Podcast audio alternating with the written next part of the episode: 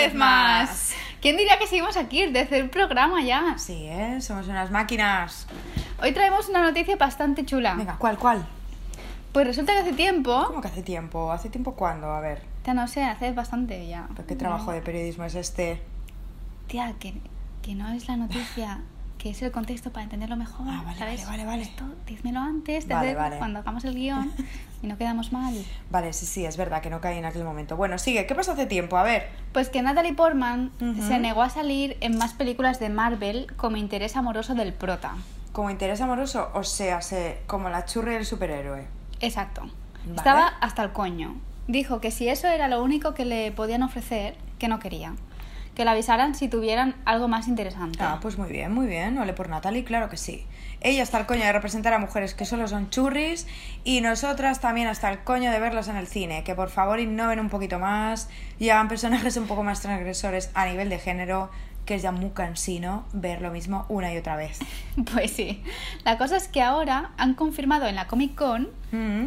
que Portman será Thor en la siguiente película. Hostia, Thor. O sea que el rubito este, ¿cómo se llama? El... No me acuerdo, el marido de la Pataki ya no, Sí, sí. ya no será Thor o cómo, cómo, cómo queda la cosa, a ver. Bueno, pues este, el marido de la Pataki, seguirá siendo el Thor masculino. Ah, vale, vale. Portman tenía un personaje en estas películas de Thor antes que se llamaba Jane Foster. Ajá. Y no sé cómo, bueno, sí lo sé, pero es una historia larga. Básicamente, el martillo de Thor se pierde. Y ella, Jane Foster, lo encuentra y consigue levantarlo. Y el martillo solo lo puede levantar Thor. Entonces se convierte en Thor. O bueno, en la doctora Thor, porque Jane Foster tiene un doctorado. Ah, pues muy bien, bravo. O sea, la intención de partida, por lo menos, es buena, sí.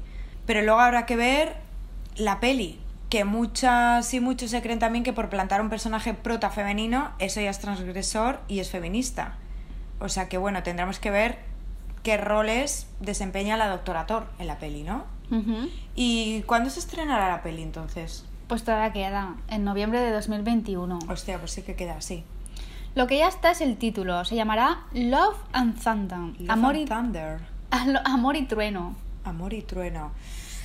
Amor y trueno. ¿Tú cómo lo ves? No sé, la verdad es que así el título ya de entrada me chirría un poco. Qué pesados, ¿no? Es como ya salió por ahí la referencia al amor, que será romántico, por un lado.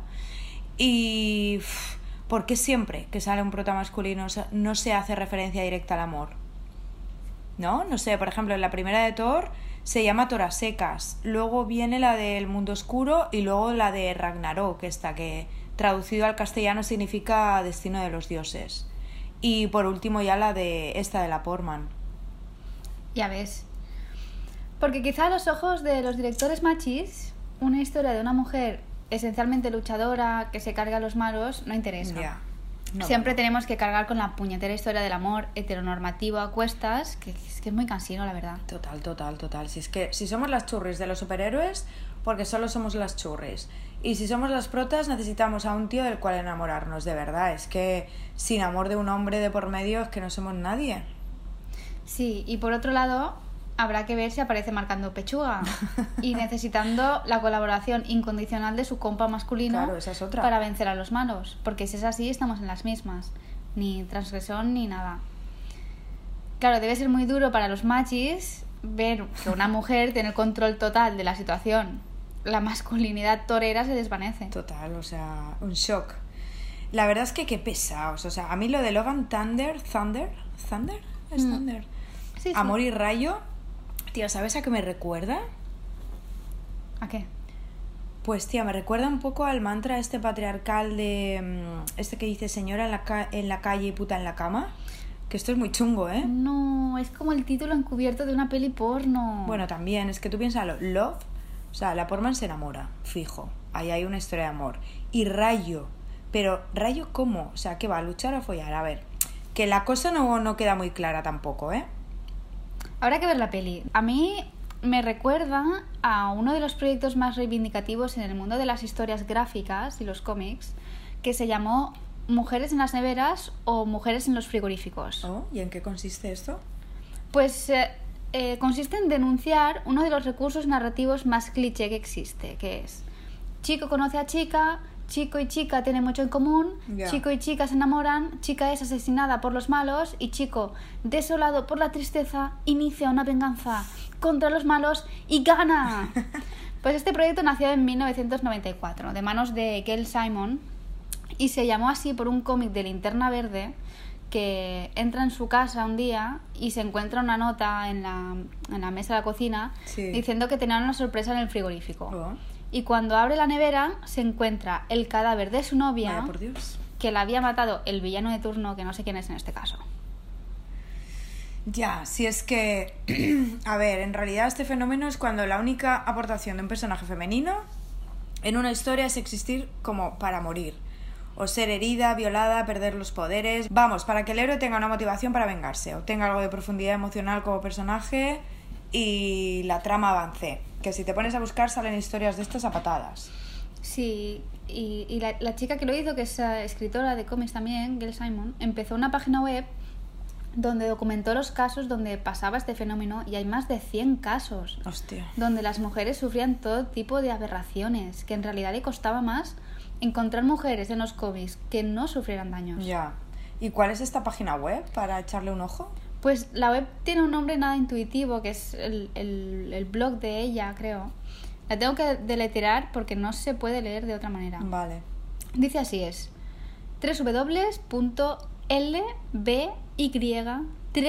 www.lby3.com Vale. que ese es su blog, entonces tienes que poner barra WIR, que es Women in Refrigerators, que es mujeres en las, en las neveras en inglés. Y, y así lo encuentras. Ah, pues sí, le echaremos un ojo. La verdad es que vaya mierda.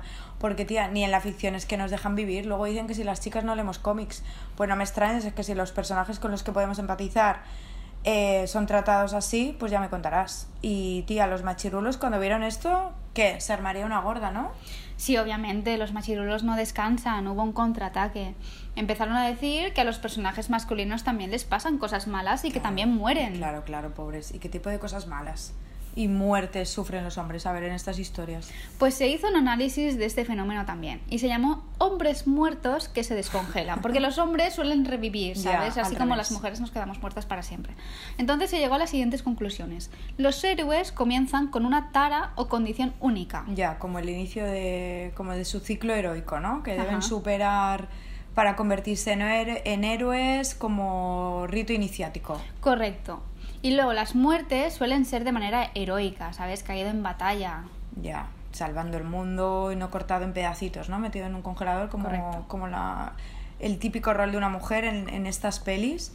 Ya, o sea que las mujeres así básicamente tenemos dos salidas. Una, o ser la mala, la que matan para que la trama avance.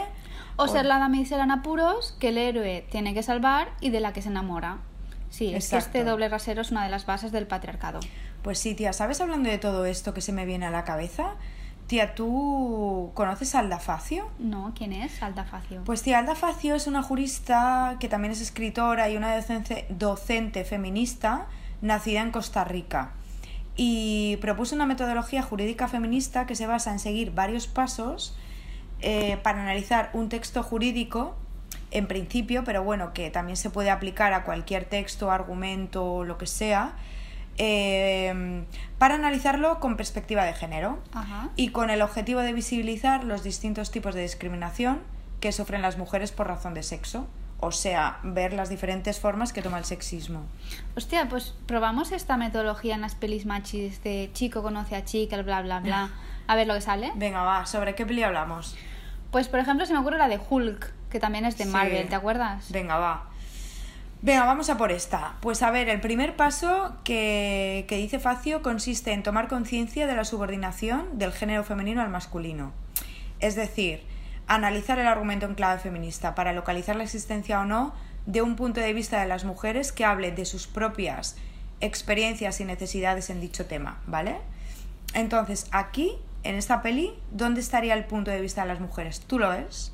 ¿Te acuerdas del Pues- argumento, no? Pues directamente parece que no existe. O sea, ella siempre va y viene de aquí para allá en función de las transformaciones del hombre de bueno a malo. Ya, ¿sabes? es que qué pesado. ¿Y ella para cuándo? ¿Y el anillo pa' cuándo? ¿Y el anillo pa' cuándo?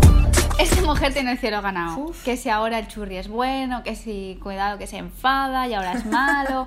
y así todo el día detrás del Hulk para que no haga ningún estropicio. Que deberá estar hasta el coño, además de cansada. Ya, tía, es que no me extraña. Vale, este es el primer paso, total. Luego, el siguiente consiste en profundizar en la comprensión de lo que es el sexismo y ver las distintas formas en las que se manifiesta. Entonces, Facio habla de Margrit Eichler, bueno, no sé si lo he pronunciado bien, que es otra, otra autora feminista que identifica varios tipos de manifestaciones sexistas. De la primera que habla es del androcentrismo, eh, que sería como la manifestación más generalizada de sexismo y consiste en ver el mundo desde lo masculino, ¿vale? Tomando al hombre como paradigma, paradigma o como modelo del humano. Vale, yo creo que aquí se ve muy claro. O sea, todo gira en torno a la historia de un hombre que se hace violento, pero que eso no quita para que sea bueno también. Total. Y aparte, como ¿qué pasa? Que hay como justificación de la violencia y agresividad propias masculinas. Como la escuela del patriarcado, ¿eh? Ya te digo, vale, esta es una de las formas de sexismo. Y ahora, otra forma de sexismo que podemos ver en la peli, quizá es la ginopia. Ginopia, de que La te gin- gines. la ginopia. Pues Facio dice que la ginopia se da cuando se niega el reconocimiento de la mujer dentro del argumento como un ser autónomo independiente, capaz de existir al margen del hombre y tener su propia opinión al respecto. O sea, se nega esto. Se nega el reconocimiento de la mujer. O sea, yo creo que también está claro porque la única mujer protagonista, sí, en esta peli aparece solo en calidad de churri de Hulk. Total, porque es que si no ni aparece. Ya ves. Vale, esta sería eh, una de las formas de sexismo. Otra que podemos encontrar es la que señala como el deber ser para cada sexo. Ya, o sea, esto será que sí, ella es la cariñosa, la tierna, la comprensiva y todo esto, ¿no? Típico de mujer. Total, total. Sí, en definitiva la que cuida y la que ama incondicionalmente. Vamos, el rol femenino patriarcal por excelencia, vaya. Sí, sí, y él es el que recibe los cuidados y se cabrea luchando con todo el mundo. Y es que al- encima al final es ella quien logra salvar al hombre con su amor incondicional, porque consigue que se transforme de violento a bueno. Total. Que ni todas las armas del escuadrón consiguen reducir a la bestia Hulk. Ya ves. Total, que al final es ella la que tendría que ser considerada como la superheroína, ¿no? Ya te digo.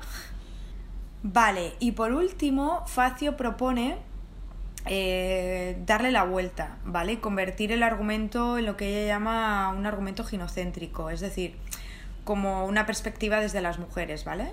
Entonces, si tenemos esto en cuenta, lo que comenta la Facio, ¿cómo sería la peli? ¿Tú te la imaginas?